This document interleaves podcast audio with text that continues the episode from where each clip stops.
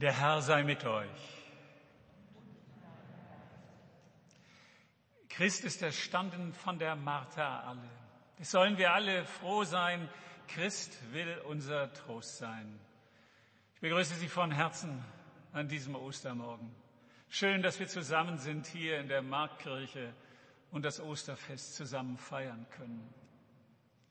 Großartig könnte man sagen, hinein katapultiert von Ulfert Smith an der Orgel mit der Toccata in C-Moll, die mit einem großen, lautstarken Dur endet. Wir sind da. Wir sind da, wovon dieses Lied singt, das älteste, das älteste Kirchenlied, das wir im Gesangbuch finden. Christ ist erstanden. Von dem Martin Luther einmal sagt, wir singen alle Lieder und werden ihnen irgendwann müde. Bei diesem Lied niemals, man kann es immer wieder singen. So lasst uns heute nicht schauen auf alles das, was wir vermissen, sondern auf das, was uns geschenkt ist. Unser Miteinander, unser gemeinsames Sprechen und Reden im Gebet, unser gemeinsames Hören auf die Botschaft, die uns gesagt ist. Er ist unter uns. Ich freue mich, dass wir diesen Gottesdienst feiern mit einer wunderbaren Kantate für den zweiten Ostertag. Kantate Nummer 66 unter der Leitung von Jörg Schraube. Schön, dass wir mit euch zusammen diesen Gottesdienst feiern können. Und wir feiern ihn nicht sozusagen als Pfeifen im Wind oder als Aufrufen einer alten Vergangenheit. Wir feiern ihn mit allen Christen und Christen weltweit, die daran glauben, dass Christus unter uns ist. Und ein wunderbares Zeichen für diese große Gemeinschaft ist, dass wie in jedem Jahr diese Kerze von der St. Clemens Gemeinde hier in Hannover, der Marktkirche, gegeben ist. Und ich darf sie, und das ist auch für mich etwas Besonderes, zum allerersten Mal entzünden, weil sie sonst schon immer in der Osternacht hineingetragen wird.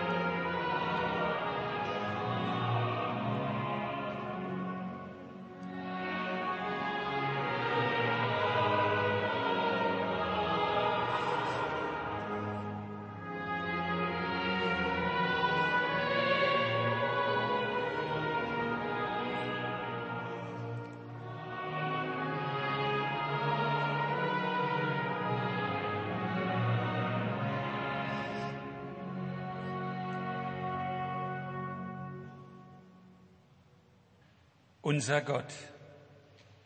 Hilf uns hören und sagen und singen von weggerollten Steinen und leeren Gräbern, von einem Engel, der die Furcht nimmt, von Liebe, die nicht tot zu kriegen ist, von Frieden, der ohne Gewalt kommt, von Gerechtigkeit, die sich sanft in unseren Herzen ausbreitet, vom Licht des Ostermorgens, das uns leuchtet. Hilf uns hören und sagen und singen, Christus ist auferstanden, er geht uns voraus in der Welt, in unserem Leben, bis in Ewigkeit. Amen. Wir hören das Evangelium für den heutigen Ostersonntag, wie es aufgeschrieben steht bei Lukas im 24. Kapitel. Zwei von den Jüngern gingen an demselben Tag in ein Dorf. Das war von Jerusalem etwa zwei Stunden entfernt, dessen Name ist Emmaus. Und sie redeten miteinander von allen diesen Geschichten. Und es geschah, als sie so redeten und einander fragten, da nahte sich Jesus selbst und ging mit ihnen. Aber ihre Augen wurden gehalten, dass sie ihn nicht erkannten. Er sprach aber zu ihnen, was sind das für Dinge, die ihr miteinander verhandelt unterwegs?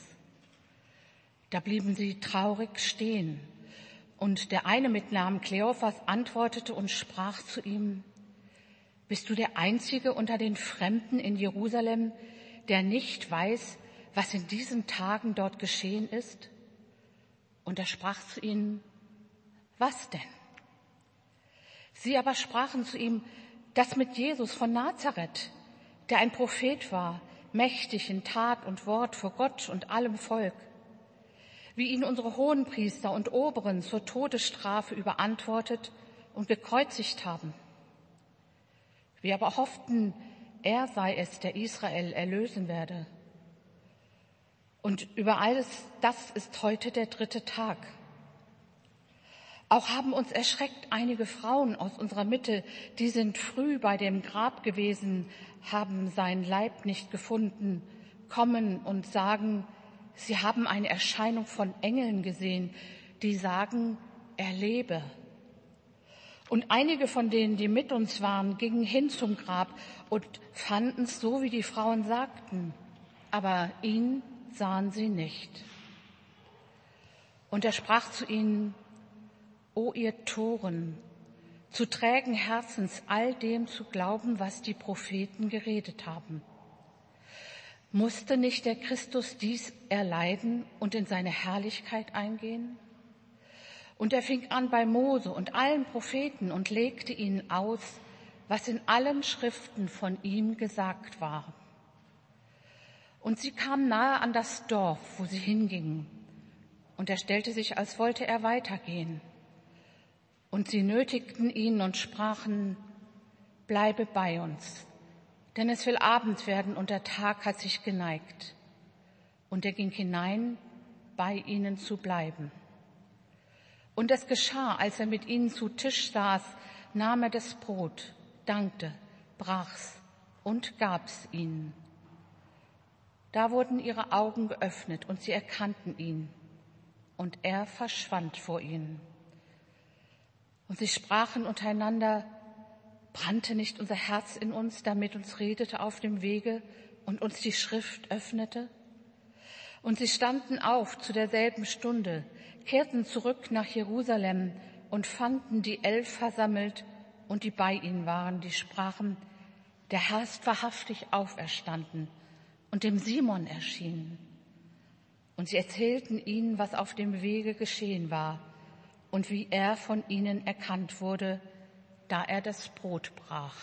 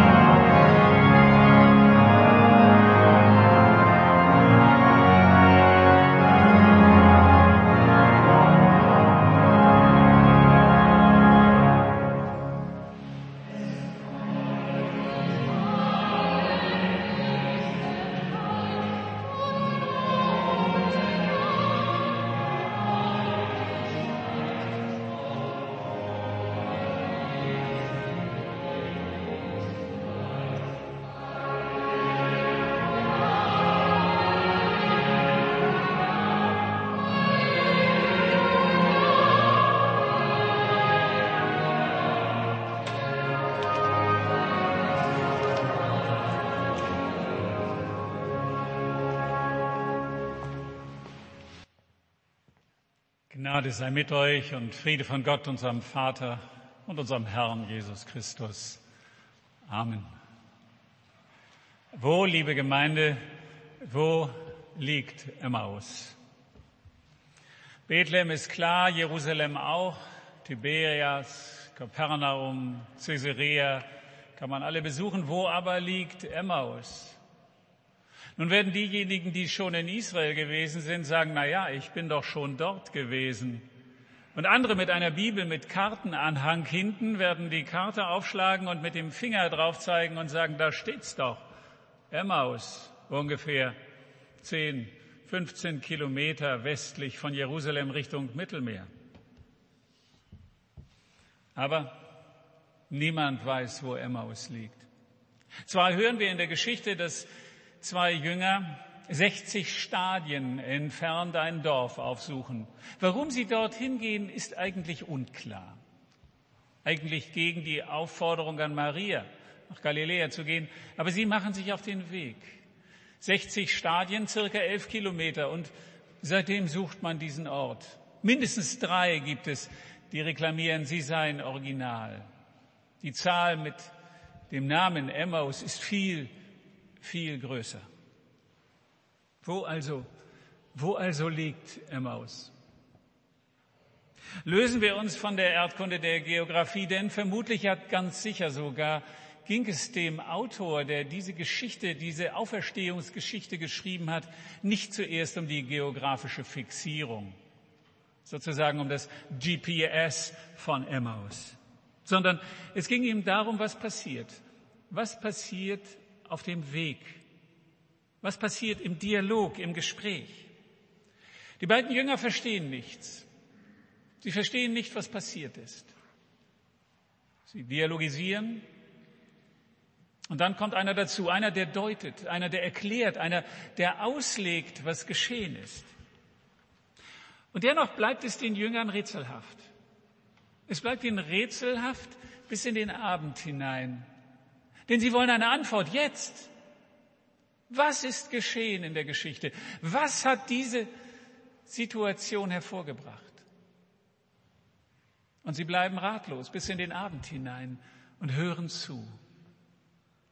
Lassen Sie mich diese Erzählung, für mich übrigens eine der schönsten, der schönsten Geschichten, so detailreich und ausführlich, ein wahrlicher Osterspaziergang.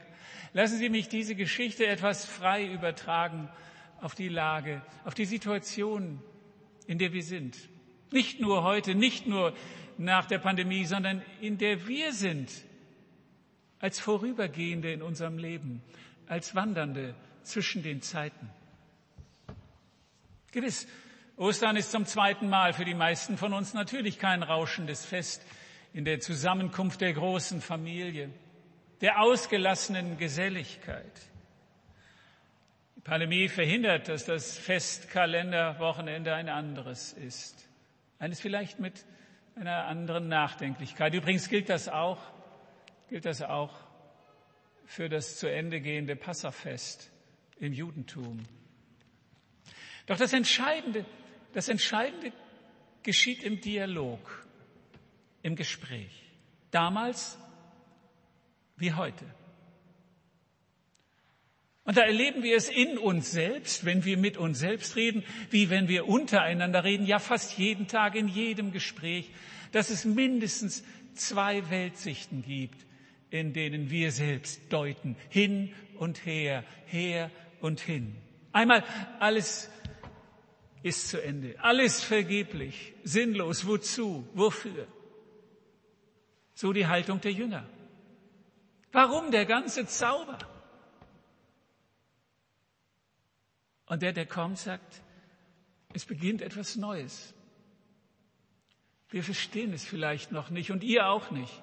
Aber es zeigt sich, es kommt eine Ahnung, es wird sich verändern. Vollständig. Was an österlicher Freude entsteht, entsteht im Dialog, entsteht im Gespräch. Wir haben übrigens in diesem Gottesdienst, und das ist ist einfach großartig.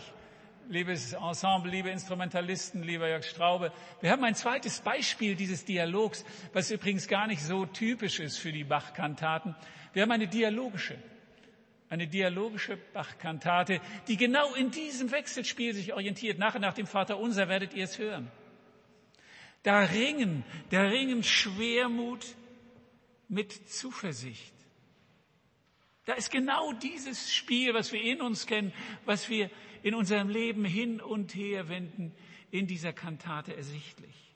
Erschöpfung und Verzweiflung gegen Hoffnung und Zukunftsfreude. Da kämpfen, um es knapp zu sagen, da kämpfen Leben und Tod miteinander. Es liegen gewiss, es liegen Welten zwischen dem, was ist und dem, was sein sollte. Oder zumindest dem, was wir von Herzen wünschen. Natürlich, wer sehnt sich nicht nach der Umarmung, dem Miteinander, der großen Familie, dem Besuch der alten Freundin? Und wie viel Hoffnung hat sich aufgetürmt und wurde wieder kassiert?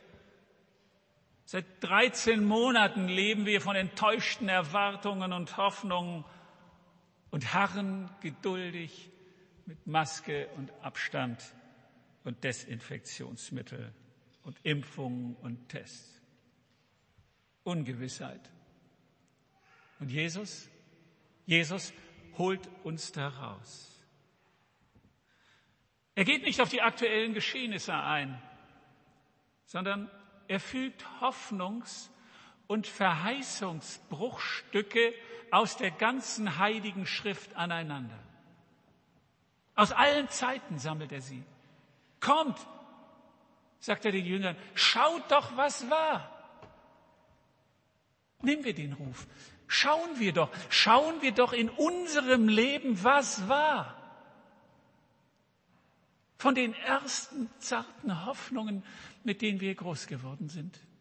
Von den kostbaren Ereignissen, in denen unser Leben so voll war, so voll von Gott, von Liebe, von Zuversicht und Gewissheit, dass dieses Leben ein gutes ist.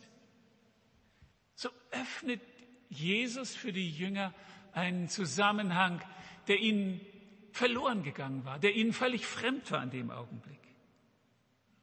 Und so fügen wir zu einer Lebensschau zusammen, was schon alles gewesen ist. Und schauen dann neu nicht nur in der Pandemie, schauen neu auf das, was Ostern geschieht. Wie oft schon hätte das Leben ein anderes sein können. Was ist uns geschenkt? Wie viel Heil ist uns zugetan? Denken wir an unsere jüdischen Geschwister, deren Pessachfest jetzt zu Ende geht. Am ersten Abend, am Sederabend sitzen sie zusammen. Ob Krieg, ob Bedrohung, ob Einsamkeit, immer seit fast 3000 Jahren am Sederabend die gleiche Geschichte der Befreiung aus der Sklaverei. Wie das Leben auch war, es wurde das kostbarste Bruchstück der Tradition als Grundkanon des Lebens hervorgeholt. Und in dieser Verheißung, in dieser Verheißung lässt es sich leben. Ostern ist der radikale Perspektivwechsel. Jeder, jedem wird einfallen, was an erfüllter Gegenwart in seinem Leben gewesen ist. Das ist kein romantischer Blick auf wie schön, alles kostbar. Es ist ein ganz reinigender, ein reinigender Blick auf falsche Erwartungen in unserem Leben.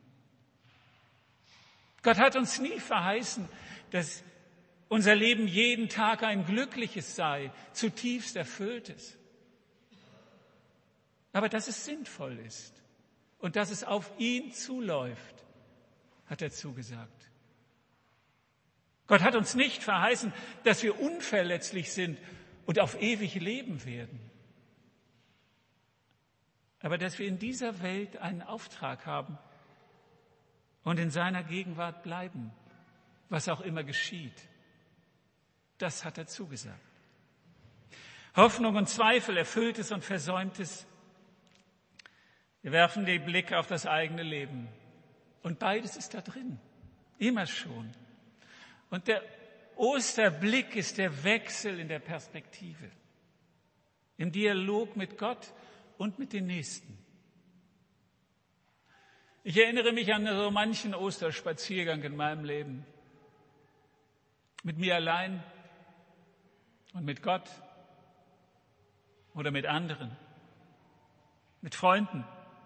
Einer führte mich tatsächlich einmal in Israel, im Heiligen Land. Einer führte mich einmal tatsächlich in die Wüste mit wenigen Freunden. Nicht nach Westen, sondern nach Osten, im Wadi Kelt, im Grün des Tal zwischen Jericho und Jerusalem. Es war am Anfang meines Studiums und es war der große Zweifel, ob ich richtig war an diesem Ort und nicht wieder zurückreisen sollte. Die Rast mit den Freunden, das Reden darüber, das Abwenden von Gut, Wohl und Wehe und dem Ach und Weh und allem dazu. Ich blieb und es wurde das vermutlich glücklichste Jahr meines Lebens.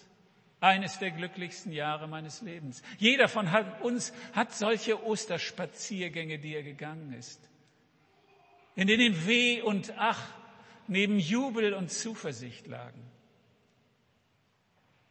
Gottes Reich kommt, es ist schon da. Nichts muss so bleiben, wie es ist. Das sagen wir auch in diesen Tagen. Das sagen wir gegen die Zeit, gegen die Pandemie, gegen den Virus. Wir vermissen Gott in dem, was geschehen ist. Natürlich. Gott zu vermissen, an seinem Schweigen zu leiden, gehört zu unserem erwachsenen Gottglauben. Aber im Ostergang wechseln wir den Blick. Und ich sage es einmal klar gegen eine Stimme, die wir von einem pensionierten Theologen in einer Hannoverer Zeitung vor wenigen Tagen lesen konnten. Die Gesellschaft braucht Gott nicht. Ich brauche Gott. Und ich glaube auch, dass eine Gesellschaft, die Gott nicht braucht, ihren Ursprung und ihre Zuversicht in Leidenschaft verlieren wird. Ich fand vor wenigen Tagen einen Gedichtvers, der mich sofort gepackt hat. Der spricht von einem Perspektivwechsel besonderer Art. Da heißt es in dem Vers, der Messias zögert wie immer. Nur der Regenbogen, der alte Schweiger, lässt sich blicken, weil es an der Zeit ist, und macht alle sprachlos. Das ist die angemessene Beschreibung, ja auch von uns manchmal, von uns Christinnen und Christen. Wir sind Wartende und erkennen doch schon in dieser Welt die Zeichen Gottes. Er geht mit uns an unserer Seite. Wo also, wo also, liebe Gemeinde, wo liegt der Maus? Der Weg dorthin ist unser Lebensweg. Und es ist ein Weg, der gepflastert ist mit Weh und Ach, genauso wie mit Freud und Lob. Aber wir gehen ihn, selbst wenn wir manchmal denken und befürchten, wir gehen ihn allein. Und selbst wenn uns im Gespräch mit Freunden Gott manchmal so weit entfernt zu sein scheint, klingt manchmal das Echo herein. Weißt du noch? Sieh an. Schau auf dein Leben. Auf die Augenblicke kostbarster Vollendung, Momente erfüllter Erfüllung. Und dann, und dann steht ein Regenbogen. Und dann steht ein Regenbogen, das älteste Zeichen zwischen Gott und den Menschen. Und die Sonne lacht und der Regen weicht.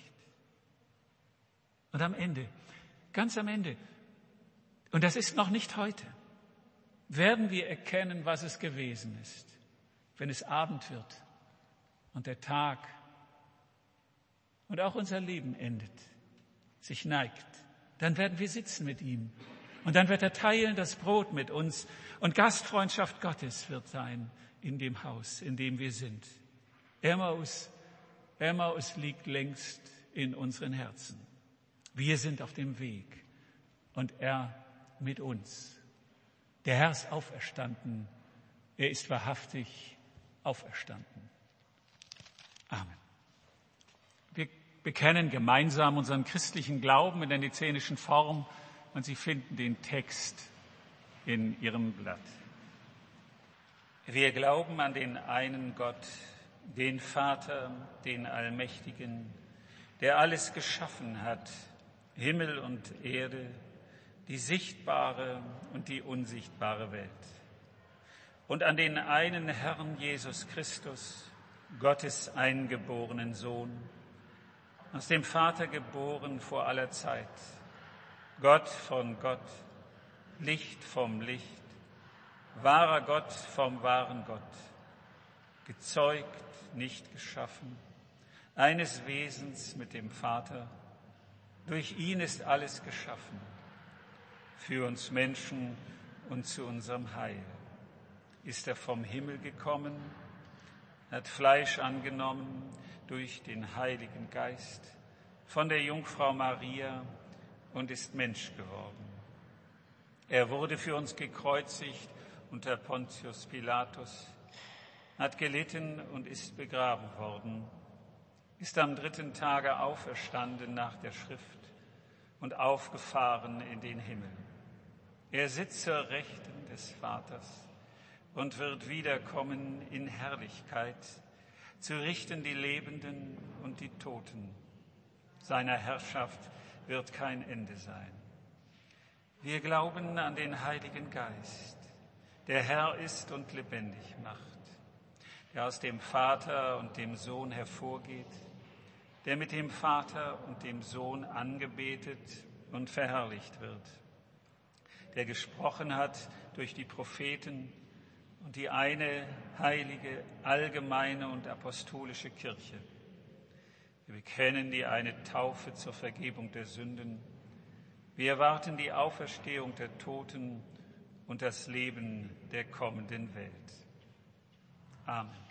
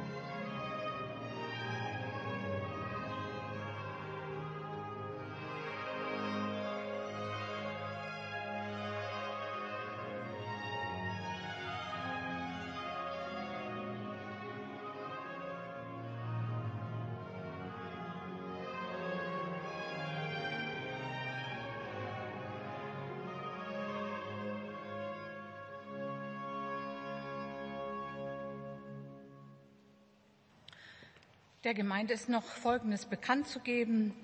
Wir danken zunächst für die Kollekten des letzten Sonntages und auch des Gottesdienstes am Karfreitag. Die Ergebnisse werden wie immer jetzt in diesen Zeiten später bekannt gegeben.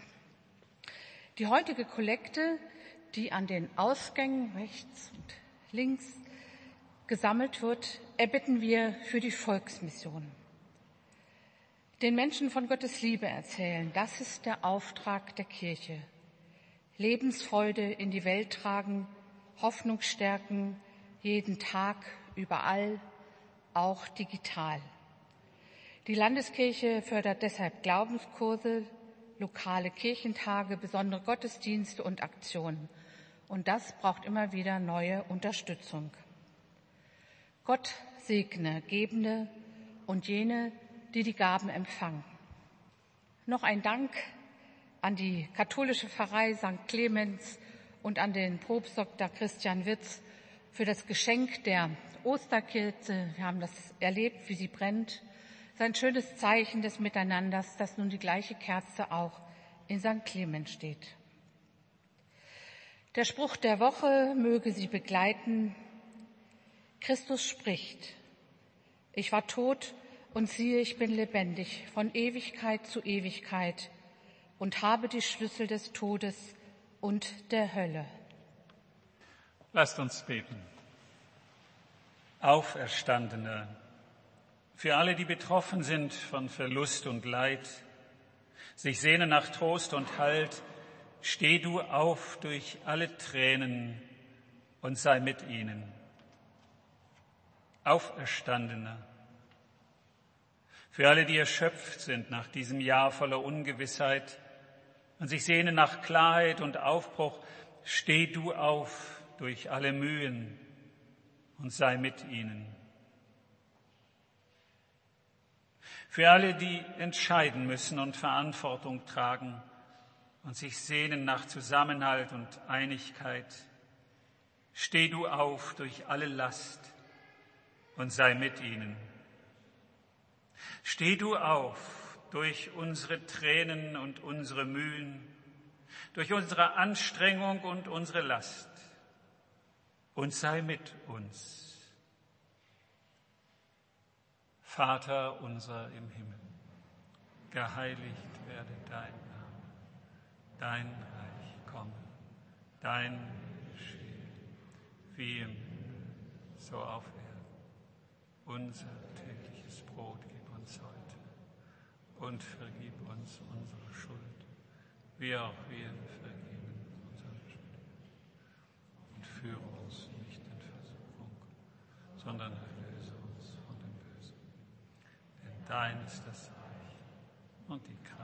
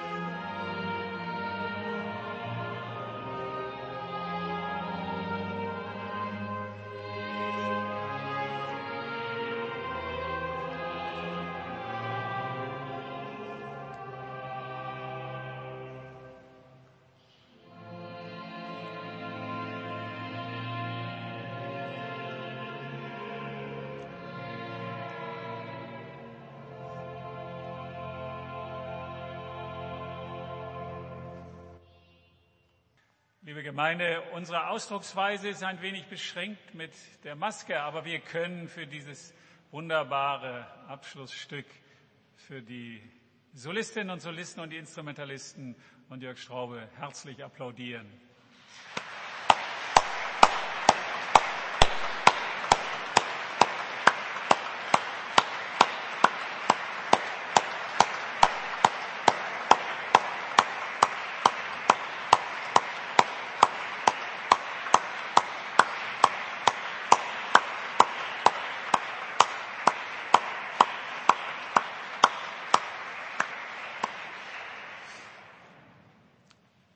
Und nun geht mit dem Segen Gottes in diesen Ostertag. Der Herr segne dich und behüte dich. Der Herr lasse leuchten sein Antlitz über dir und sei dir gnädig. Der Herr erhebe sein Angesicht auf dich und gebe dir Frieden. Amen.